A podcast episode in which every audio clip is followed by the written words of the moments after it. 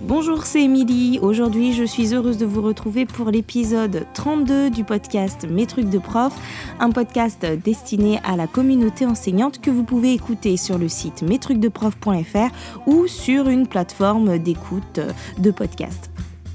Alors aujourd'hui, je vous retrouve pour vous parler du syndrome de l'imposteur chez l'enseignant.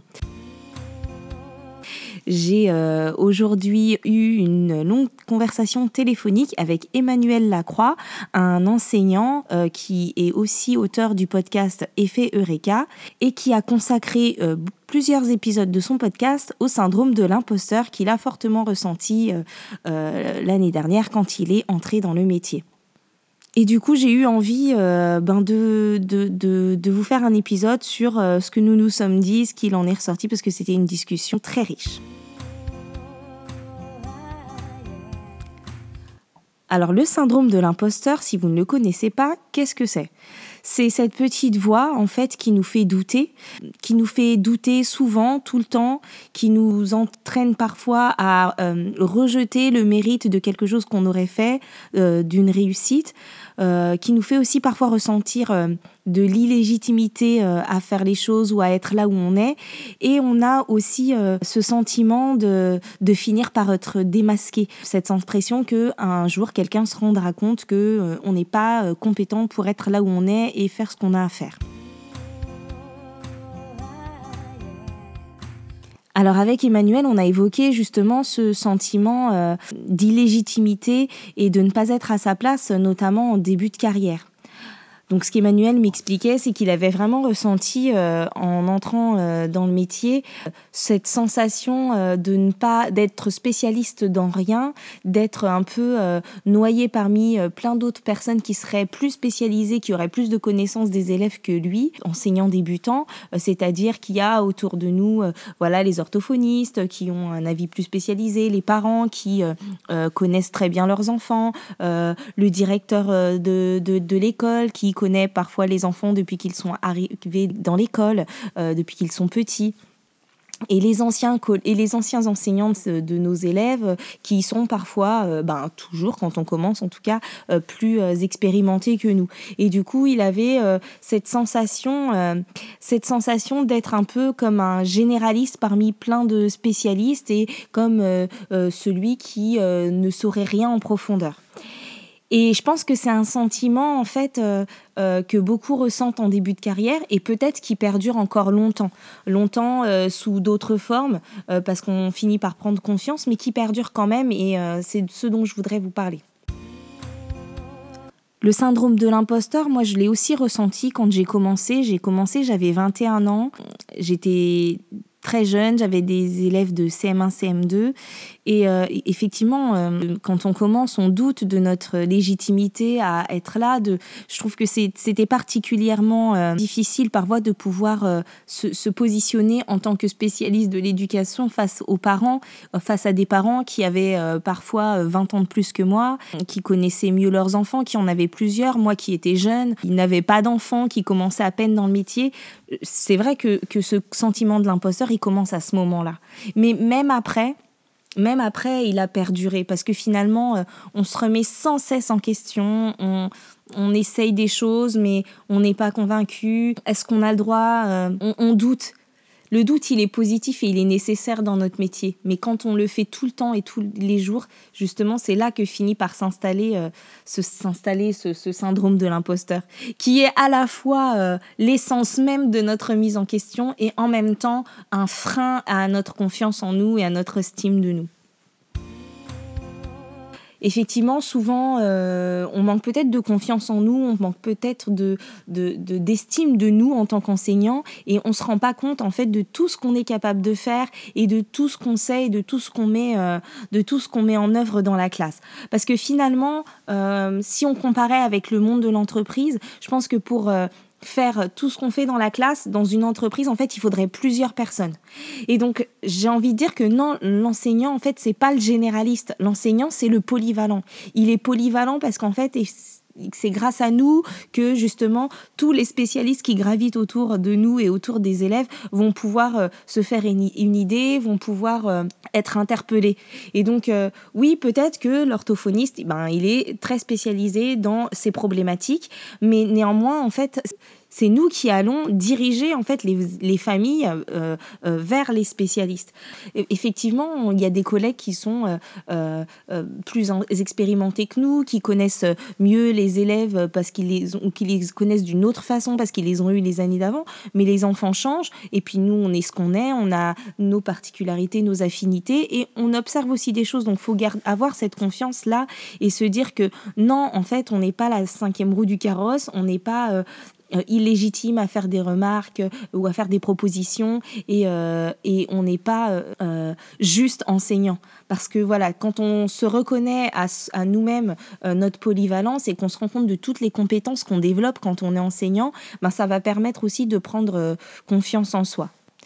Il faut qu'on prenne conscience en fait de notre expertise et qu'on cesse de se dévaloriser ou de ne pas oser. Le syndrome de l'imposteur, il peut se traduire par plein de, choses. Il est déjà utile en fait. Euh, le doute et la remise en question, c'est aussi ce qui va faire nos qualités premières d'enseignant. Mais par contre, une fois quand le doute il est trop là, euh, ça va nous, emmener vers des situations euh, d'insatisfaction, des situations d'épuisement parce qu'on va sans arrêt douter et remanier et refaire les choses. Et ça peut aller vers une sorte de perfectionnisme, mais en même temps, ça peut aussi nous emmener jusqu'au burn-out. Parce que finalement, euh, à vouloir euh, tout le temps tout réinventer, tout remettre en question et à prendre en charge en fait la responsabilité de, chaque chose, ça épuise et ça fait que ça, tourne tout le temps. On a l'impression d'avoir tout le temps cette, application qui ne se ferme jamais, l'application prof hein, qui est en fond, en fond et qui est tout le temps là. Et euh, on doute, on se remet en question. Et c'est à la fois notre force et à la fois notre, un affaiblissement, pas une faiblesse, mais un affaiblissement.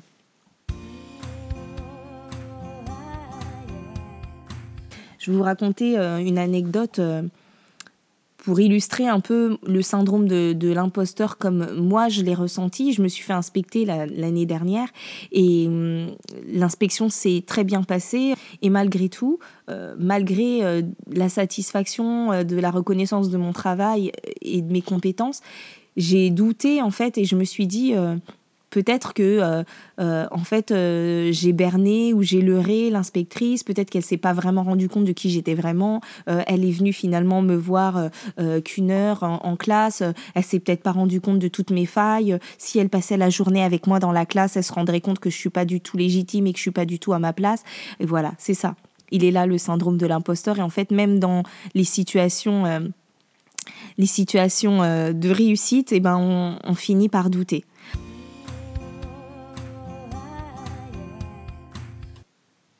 Le syndrome de l'imposteur. Je l'ai ressenti aussi la première fois que je suis allée en réunion avec le, le RAZ, où il fallait que je parle de mes élèves et que je ne savais pas ce que ce qu'on attendait de moi, ce qu'on voulait que je dise. Je sentais qu'il y avait une difficulté, je sentais qu'il y avait des choses à dire sur mon élève, mais j'avais l'impression qu'on attendait de moi des mots euh, euh, euh, très précis, très spécifiques et, et et j'avais l'impression de ne pas être capable de parler de mes élèves comme il faudrait, euh, de ne pas avoir euh, fait suffisamment euh, d'évaluation ou de ne pas avoir assez bien compris la difficulté de mon élève.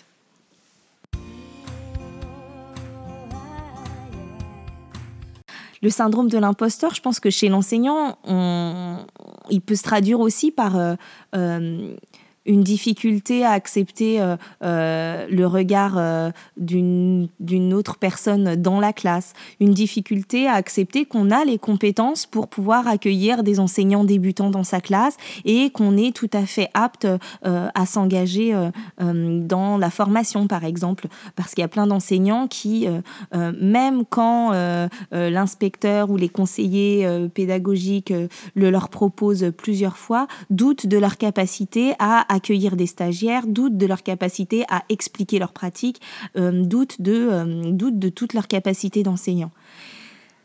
Je ne sais pas à quoi il est dû et je ne vais pas entrer euh, dans des analyses euh, trop profondes parce que je pense qu'il y a plein de facteurs qui peuvent, qui peuvent expliquer hein, ce syndrome de l'imposteur. Mais, mais je pense que je pense qu'il est temps maintenant, en fait, de, de, se redorer le blason nous-mêmes et de prendre conscience que euh, non, on ne vaut pas rien, on n'est pas juste enseignant.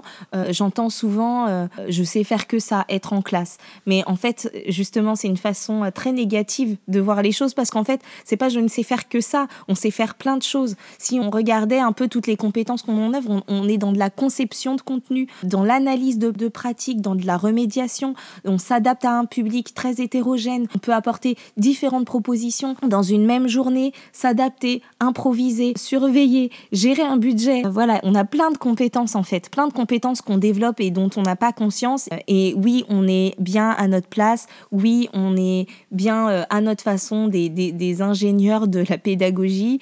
Euh, oui, euh, on est capable de créer des séances. Oui, on est capable de modifier, de s'adapter. On est capable de parler en public. On est capable de faire plein de choses. Et donc, euh, si vous aussi, vous faites partie des enseignants qui sont atteints de ce syndrome de l'imposteur, rendez-vous compte de tout ce que vous êtes capable de faire dans votre classe et ne pensez pas que vous êtes un simple enseignant. Vous êtes un enseignant polyvalent et vous savez faire plein de choses. Le syndrome de l'imposteur, je l'ai aussi, euh, euh, il, a aussi ressurgi au moment où j'ai passé le CAFI PEMF pour être formatrice. Je l'ai passé en 2014, ça faisait 9 ans que j'enseignais mais j'avais tout juste 30 ans, j'avais encore euh, ce complexe peut-être d'être plus jeune que les autres, peut-être d'être trop jeune, est-ce qu'on allait me prendre au sérieux, est-ce que j'avais suffisamment d'expérience, euh, est-ce que j'avais fait assez de niveau, est-ce que j'avais euh, assez de recul, est-ce que je suis légitime pour faire des, des, des, des, remarques pédagogiques à un enseignant de maternelle alors que moi j'ai toujours enseigné en élémentaire? Enfin voilà, à chaque étape, à chaque étape de, du développement professionnel, cette question euh, de la légitimité euh, s'est posée à moi. Et puis elle s'est posée aussi euh, au, moment de, au moment de créer ce podcast, c'est-à-dire que entre le moment où j'ai décidé de le faire, les, premiers épisodes que j'ai enregistrés que je n'ai jamais diffusés, le moment où, j'ai décidé de, me lancer dans l'aventure, euh, le doute était là, la sensation de, de ne pas être à ma place, qui je suis pour euh, pouvoir euh, diffuser ce genre de contenu, peut-être que ça ne va pas être apprécié, est-ce que c'est légitime, est-ce que ça plaît? Emmanuel en parle très bien dans son podcast numéro 5 qui s'intitule Pour qui je me prends. C'est exactement ça voilà, euh, de quel droit, euh, pour qui je me prends, est-ce qu'on va m'écouter? Et on en a discuté euh, cet après-midi au téléphone. Et, et, le, doute, il est, tout le temps là, il est là à chaque fois que qu'on poste un épisode et, qu'il faut appuyer sur publier et, qu'on se dit bon qu'est-ce que je fais? Euh, Est-ce que ça, ça vaut le coup? Est-ce que c'est bien? Euh, J'ose même pas parfois les, les réécouter. Alors je les réécoute 15 fois pour être sûr que ça va et que j'ai pas dit de, de, de bêtises. Voilà, le syndrome de l'imposteur, il, peut nous freiner parfois parce que, parce que moi, ça faisait un moment que je réfléchissais à partager du contenu, des années même. Euh, voilà, mais on, va sur, euh, sur les réseaux sociaux, on voit ce que les autres font, on, voit, on se dit, ben non, euh, finalement, les autres font mieux. Est-ce que, je, est-ce que vraiment je suis légitime pour partager ce que je fais? Est-ce que ça vaut quelque chose? Et je pense que des fois, le syndrome de l'imposteur, il peut nuire aussi euh, euh, au partage et, au travail en équipe quand on n'ose pas euh, s'ouvrir aux collègues en ayant l'impression que les autres font mieux, qu'il ne faut pas qu'on voit ce qu'on fait dans notre classe, etc.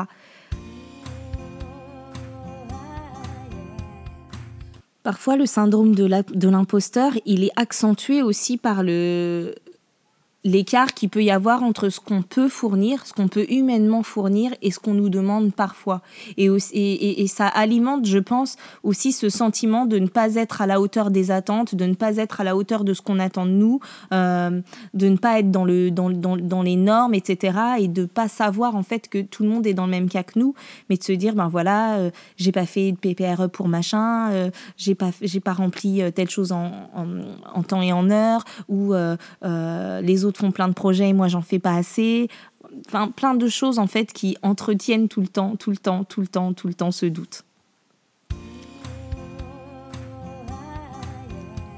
Alors peut-être que vous n'en êtes pas atteint et que vous découvrez aujourd'hui euh, ce syndrome de l'imposteur. Peut-être que vous, vous découvrez aujourd'hui que c'est un phénomène contre lequel vous pouvez éventuellement euh, lutter ou, tout du moins travailler et que c'est quelque chose qui est partagé par, euh, par d'autres collègues et que vous n'êtes pas seul dans votre, dans votre position.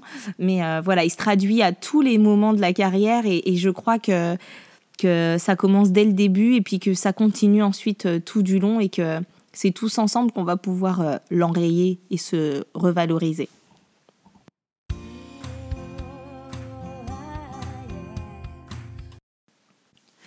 Voilà, j'espère que la prise de conscience, en tout cas de l'existence de, ce syndrome de l'imposteur, va vous permettre de le transformer en, force et plutôt qu'en frein parce que le fait d'en prendre conscience va vous permettre de l'identifier au moment où vous le ressentez et peut-être de mieux le combattre ou de mieux le transformer, en tout cas de modifier les histoires qu'on se raconte dans notre tête à ce moment-là, parce qu'en fait c'est ça, à partir d'un fait on peut se raconter plein d'histoires et finalement euh, quand on prend conscience que le syndrome de l'imposteur nous fait nous raconter l'histoire la, plus dévalorisante, et ben là, on va pouvoir essayer de trouver d'autres histoires et de se raconter d'autres histoires euh, qui sont plus à notre avantage et qui vont nous pousser à, faire les choses plutôt qu'à les éviter.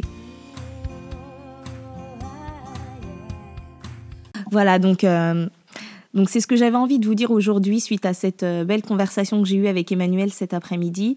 Et euh, je vous conseille d'aller faire un petit tour euh, du côté de son podcast qui s'appelle Effet Eureka que vous pourrez trouver sur le site effeteureka.com et où parlera de son vécu justement et de ce fameux syndrome de l'imposteur qu'il a éprouvé en commençant l'année dernière. Si vous avez envie d'en savoir davantage sur ce syndrome de l'imposteur de manière plus générale, je vous conseille d'aller écouter l'épisode 104 du podcast Change ma vie de Clotilde Dussoulier. Euh, c'est l'épisode par lequel j'ai vraiment euh, euh, découvert et théorisé ce, ce syndrome de l'imposteur. Voilà, donc n'hésitez pas à partager ce podcast et à laisser des commentaires sur les réseaux sociaux ou directement sur le site mestrucsdeprof.fr. Et je vous souhaite une bonne fin de journée. Je vous dis à bientôt pour un prochain épisode.